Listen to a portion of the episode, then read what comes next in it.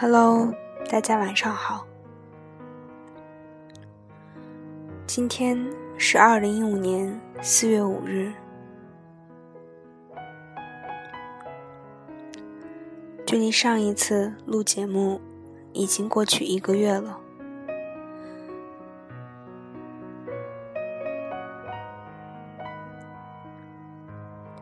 这一个月我很忙碌。每个周末想录节目的时候，总是念上好几篇文章，但是没有一篇是自己满意的。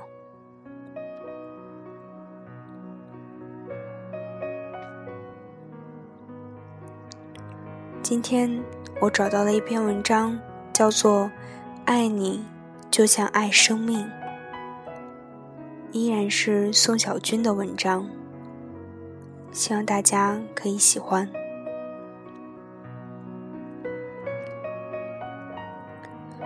爱你就像爱生命，作者宋小军。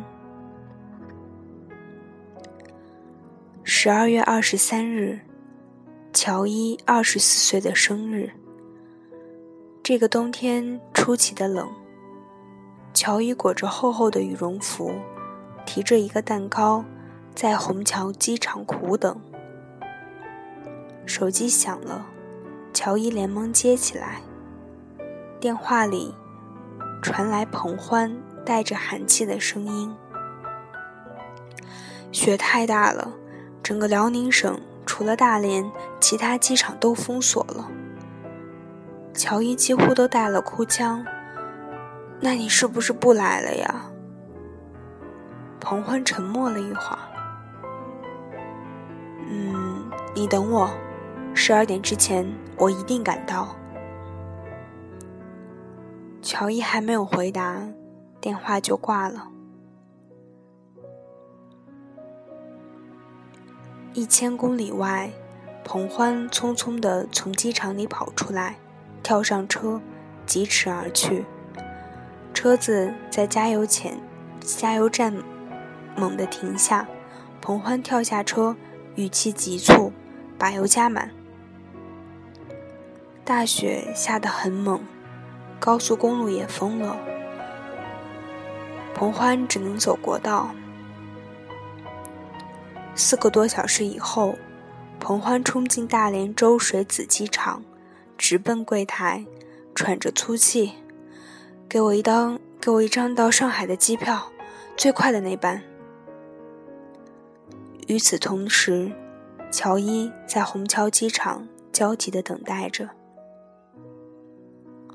午夜十一点四十五分，彭欢风尘仆仆地从出口跑出来，气喘吁吁，气喘吁吁。乔伊看着彭欢，眼泪盈眶，冲过去狠狠地抱住了他。似乎都能感受到他从北方带来的寒冷。彭欢开口：“我说我十二点之前一定会赶到的吧。”乔伊抱紧了彭欢，流下眼泪：“谢谢你，师傅。”乔伊把重音落在了“师傅”两个字上。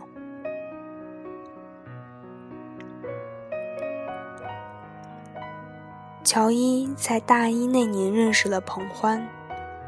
乔伊家在江浙一带，长这么大，第一次离家这么远，到了北京。陌生的环境让乔伊有些不适应。军训的时候，乔伊实在受不了北方干热的天气，站在队列里，眼前一黑，整个人砰的一声摔倒，砸在了身后队列里的彭欢身上。教官一声令令下。让彭欢送乔伊去卫生室。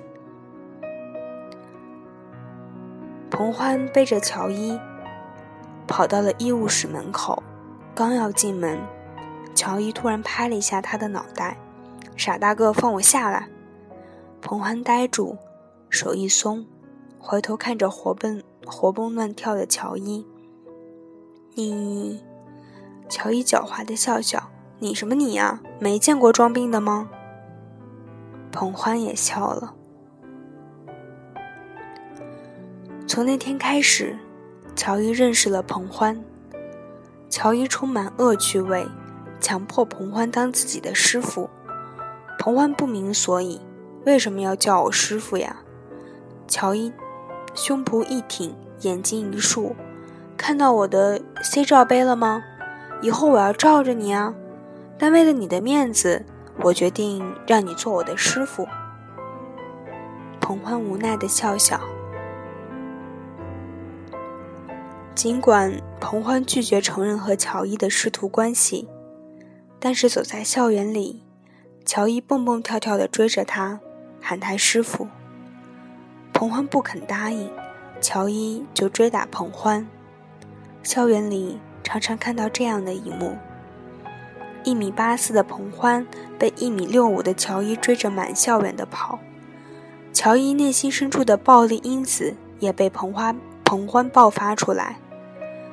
乔伊仍旧追着彭欢满校园的跑，彭欢惨叫着：“你这是欺师灭灭祖！”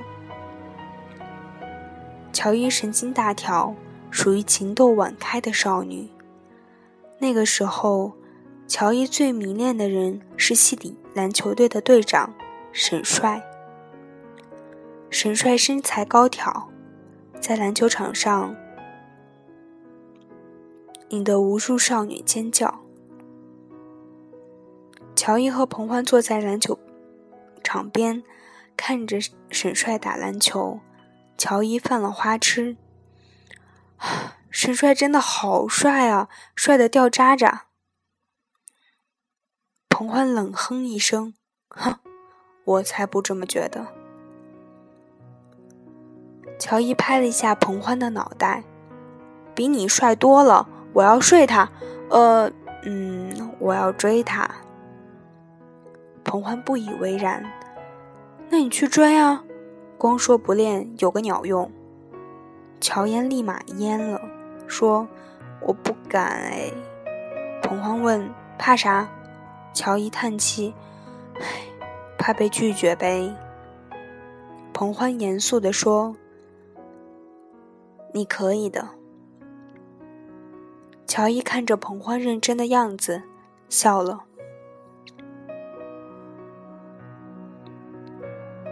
彭欢突然站起来，拉着乔伊就往篮篮球场里走。乔伊震惊了，莫名其妙的被彭欢拉到了篮球场里。正在打篮球的队员被突然闯进来的两个不速之客惊呆了。彭欢拉着乔伊就站在了沈帅的面前。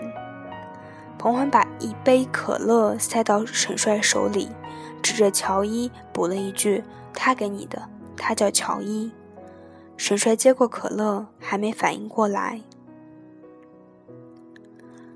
操场上，陈陈乔伊快疯了。你你你你疯了吧你！完了完了，我的第一次没了没了没了！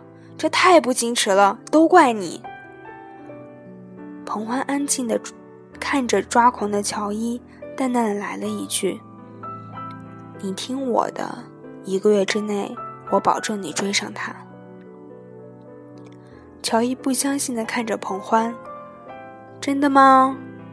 乔伊砰的一声跪倒在彭欢面前，双手抱拳，一脸诚恳：“请师傅指教。”彭欢冷冷一笑：“乖。”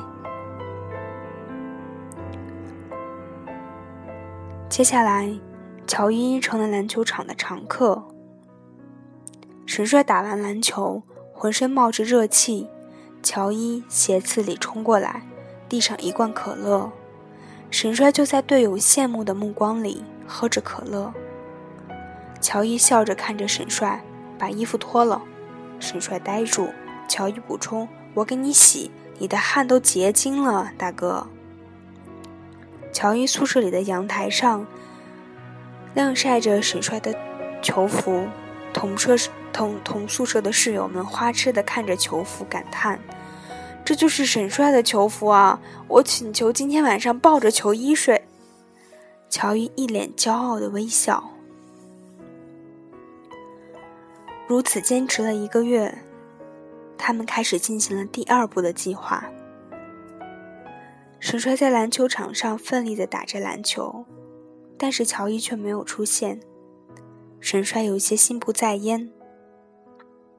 突然间，乔伊夸张的笑声传了过来，沈帅下意识的去看，就看到乔伊和彭欢追逐着打闹，看起来像恋人一般亲密。当天晚上，乔伊胆战心惊的在教室里上晚自习。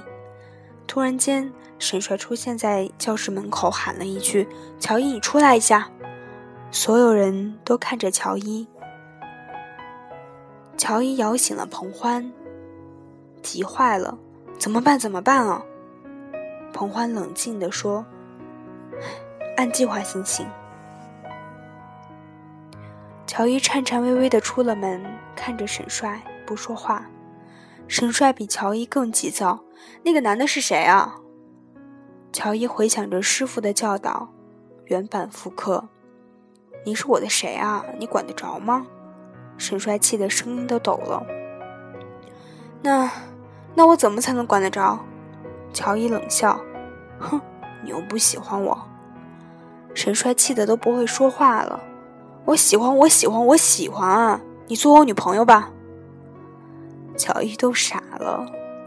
努力压抑着心中回想起来一万遍的“我愿意”，硬生生的从牙缝里挤出来一句：“哎，我考虑考虑吧。”然后奋力控制着自己的腿，转身离开，留下沈帅一个人站在门口，惊疑不定。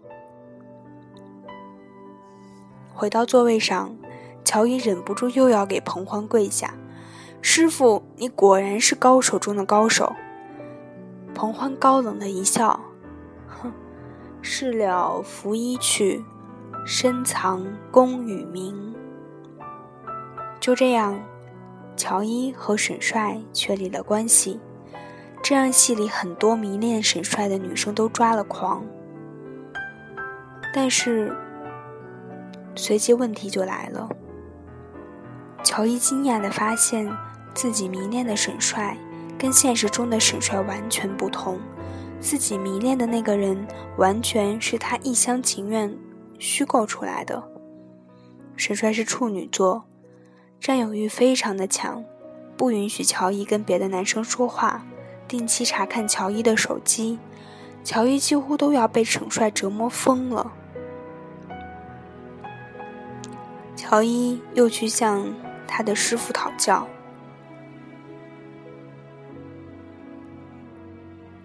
彭欢说：“爱情本就是如此，要么驯服他，要么被驯服，你自己选吧。”乔伊嘴角跳了跳，叹了口气。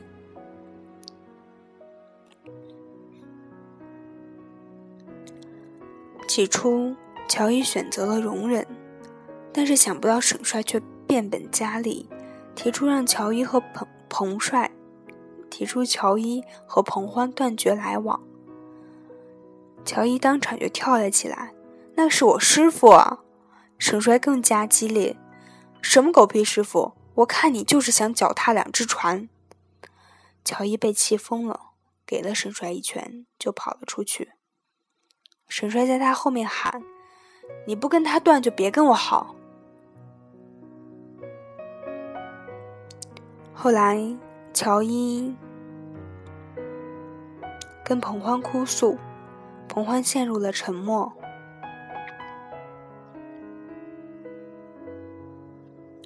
两天之后，彭欢和沈帅约好在操场见面。少年时光，很多矛盾都用武力解决，简简单直接。沈帅骂骂咧咧：“你自找的。”冲上去就对彭欢下狠手，彭欢一脚踹在沈帅的脚裸上，沈帅惨叫一声，身身子就往前扑，彭欢膝盖一顶，顶在了沈帅的鼻子上，砰的一声，沈帅倒在了地上，天旋地转。从那以后，沈帅再见到乔伊都低着头走。乔伊跟室友们说起了这件事，语气里。竟然满是骄傲。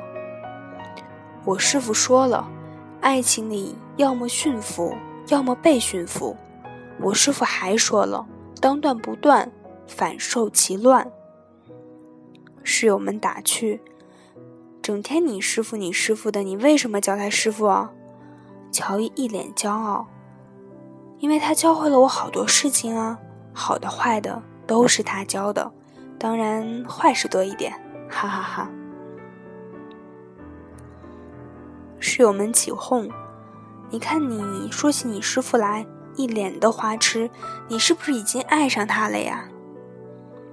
乔伊一下子愣住了，心里默默的问自己：“我，我真的爱上他了吗？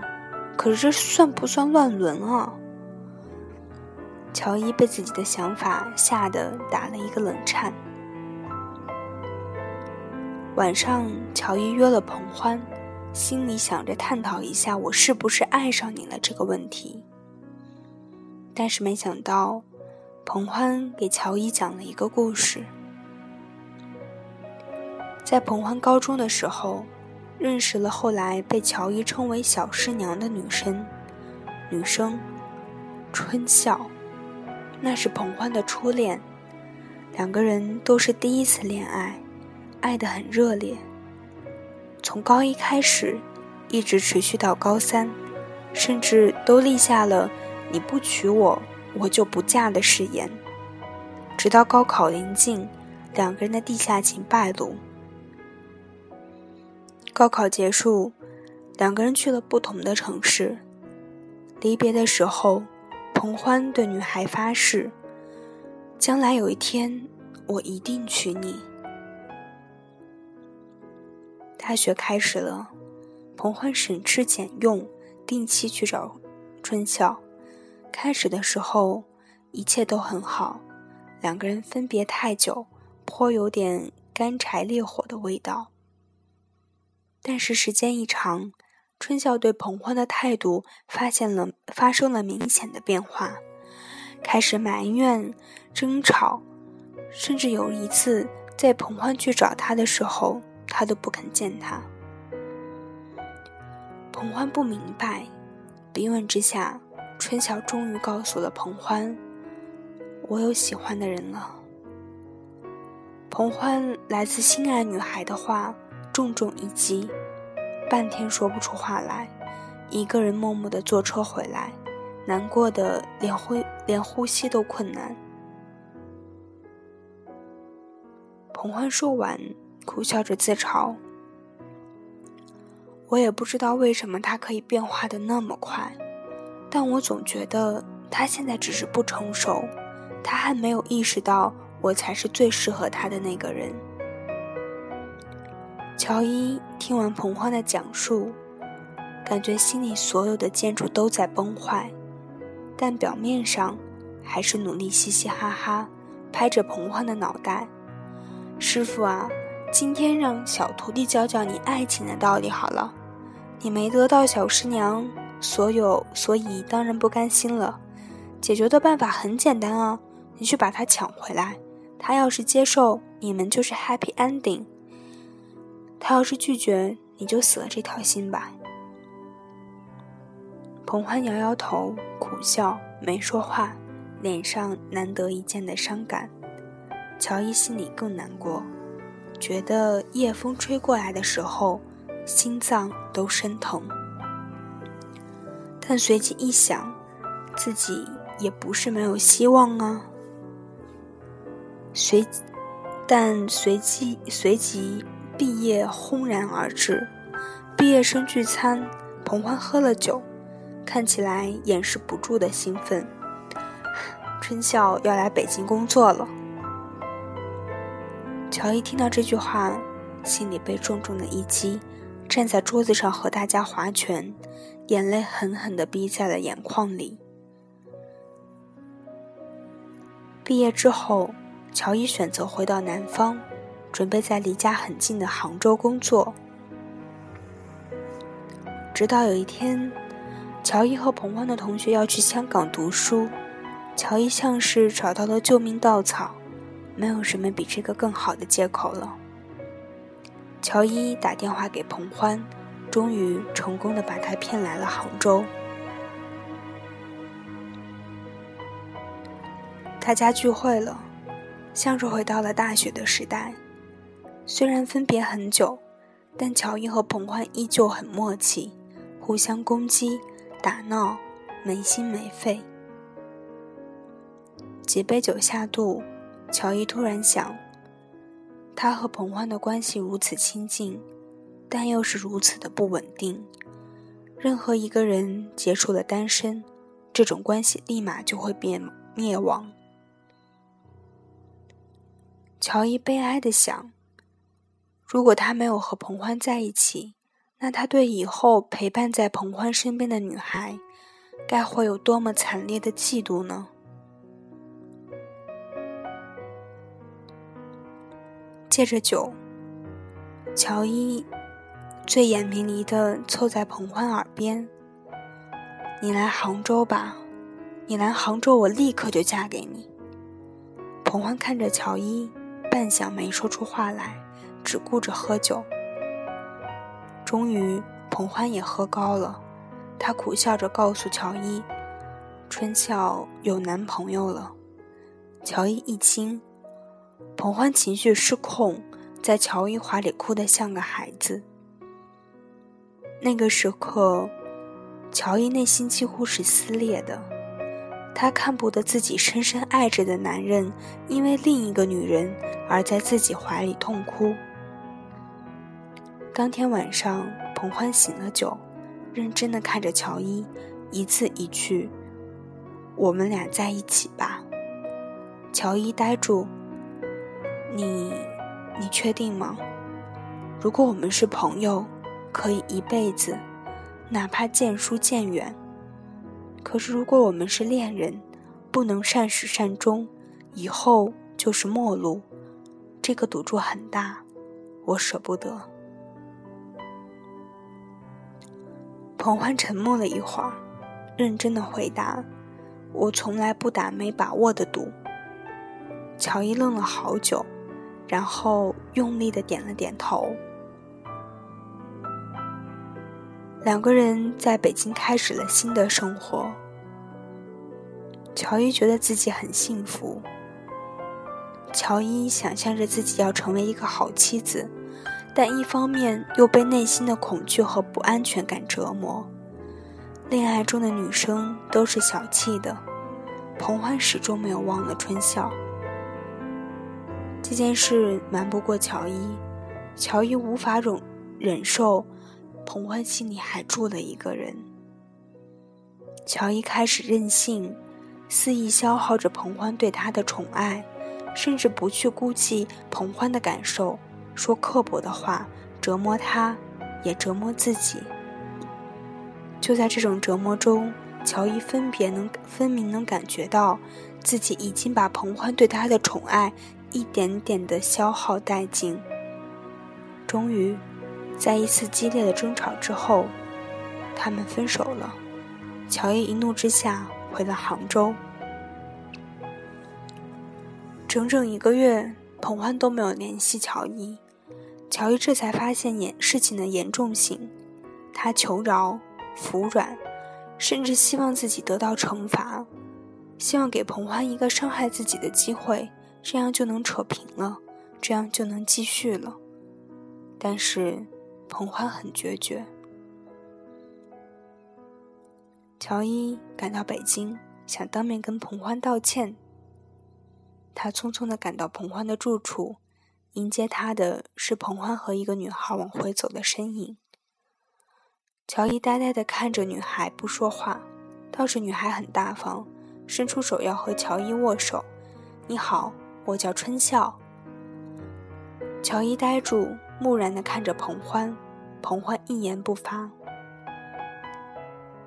乔伊永远护住自己表面上的坚强，伸出手跟春笑握手：“你好啊，小师娘。”后来，乔伊跟我说起这件往事，他笑着说：“兜兜转转一圈，能回到彼此身边，可能才是真正的缘分吧。”既然师傅终于和惦记了许多年的小师娘牵手了，我反而释怀了。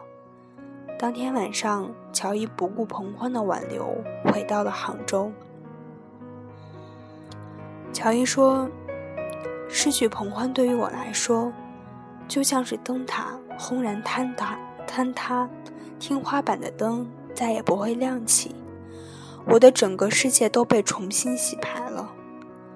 别人分手，失去的是一段爱情，我失去的是这六年的亲情。”友情、爱情，系数乘以三。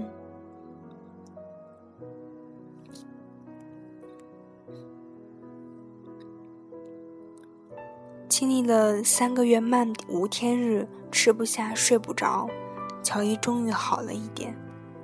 冬天来了，十二月二十三日，乔伊的生日。已经三个多月没有联系过彭欢。乔伊心里忽然有忽然有了一个念头，就是打电话给彭欢。彭欢接电话的时候小心翼翼：“喂。”乔伊语气平静：“师傅，你能陪我过最后一个生日吗？就当是满足我的最后一个愿望。”彭欢接到电话之后，在午夜十二点之前赶到，给乔伊过最后一个生日。吃了饭，许了愿。乔伊说：“师傅，你能送我最后一件礼物吗？”彭欢点头。第二天一大早，婚纱店里，乔伊穿着婚纱出现在彭欢面前，光彩照人。乔伊笑得很幸福：“师傅，我好看吗？”彭欢说不出话，拼命的点头。乔伊穿着婚纱走过去。轻轻地抱住了彭欢，在彭欢耳边轻声地说：“我终于让你看到我穿婚纱的样子了。”彭欢眼泪流了下来。乔伊接着说：“你知道我刚才许的什么愿吗？”彭欢摇头。乔伊说：“我希望师傅和小师娘永远幸福，再也不分离。我希望小师娘像你爱他一样爱你。”彭欢抱紧了乔伊，滚烫的眼泪砸进乔伊的脖颈。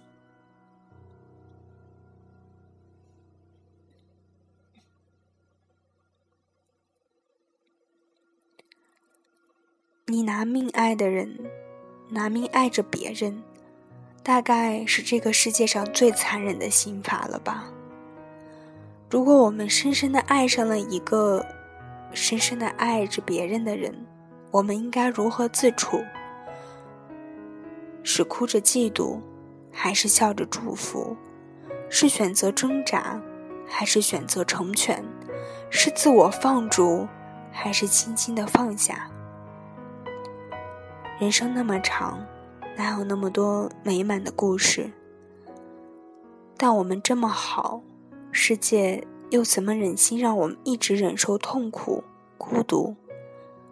所以，放手吧，由他去幸福，由他去跟别人书写缠绵的爱、缠绵的爱情故事。奋力爱过，我们不亏。这段感情会像是时间里的琥珀一样，永远停留在记忆里，不必思量，永远难忘。他以最好的，或者以最坏的方式。改变着我们的人生，指引着我们遇上更好的爱情。让我们把“爱你就像爱生命”说给更懂的人听。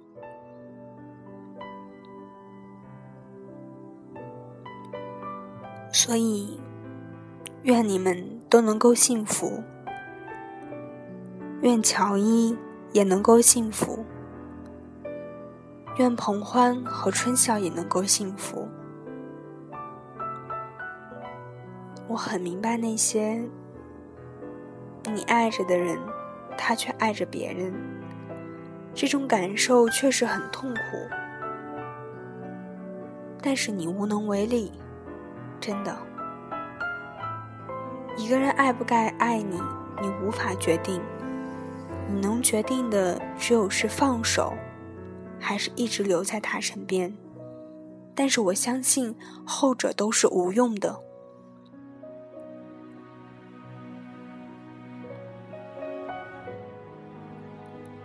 如果我们深深的爱上了一个深深的爱着别人的人，我们应该笑着祝福，选择成全，轻轻的放下。